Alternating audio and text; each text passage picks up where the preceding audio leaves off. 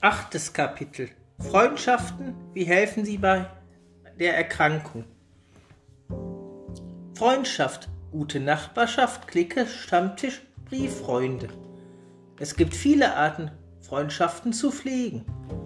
Freunde sind wichtig. Man, mer man merkt es erst, wie wichtig es ist, wenn man wirklich große Not hat. Vieles ist selbstverständlich geworden in unserer Welt. Ein Geben und Nehmen. Manchmal endet es im Streit oder man beendet einfach eine Freundschaft. Aber was bringt das alles? Wegzuwerfen für nichts? Freundschaften sollte man so gut es geht pflegen.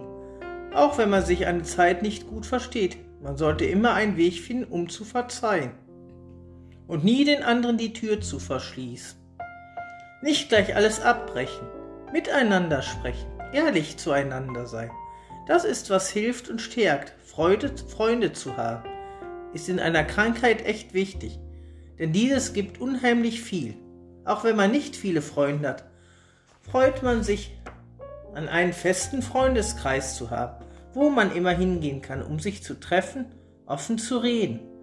Ein gutes Freundschaftsverhältnis ist schon sehr wichtig. Egal, ob man beste Freunde ist, gute Freunde oder einfach gute Bekannte. Der Zusammenhalt ist vor allem wichtig. Wenn es hart im Leben kommt, dann sind gute Freunde das Allerwichtigste. Ich bin selbst bin ich froh, dass ich immer Hilfe bekomme, wenn es mir richtig schlecht geht. Und das zählt. Jeder macht so etwas durch und nicht immer ist das alles rosig. Streit gehört dazu genauso wie Frieden. Das dürfen wir nicht aus den Augen verlieren. Was noch hilft, ist ehrlich miteinander zu reden.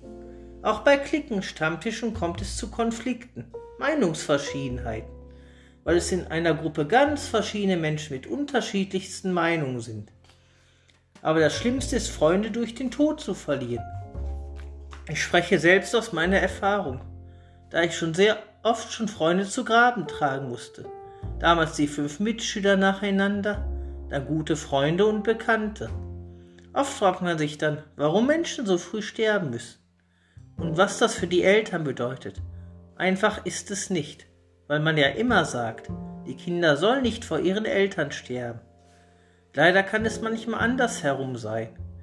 Durch Krankheiten kann es leider oft auf einmal anders sein. Es ist schwierig zu begreifen und zu verstehen. Ich selbst finde es immer wieder schrecklich, wenn junge Menschen sterben, weil das immer weh tut. Ich selbst habe schon bei jüngeren Menschen die Orgel gespielt und das ist wahrlich nicht einfach, bedrückend. Wenn plötzlich jemand stirbt, ist es echt grausam. Das kann alles wieder in einer Depression enden.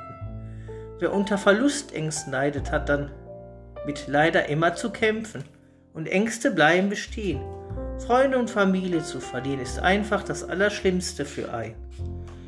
Ich selbst kann heute über einiges schwer reden, das ich erlebt habe. Deswegen sollten wir immer schätzen, Freunde zu haben, dankbar zu sein dafür, mit ihnen alles erleben und jede Sekunde zu genießen. Ich wünsche Ihnen, liebe Leser, gute Freunde an Ihrer Seite.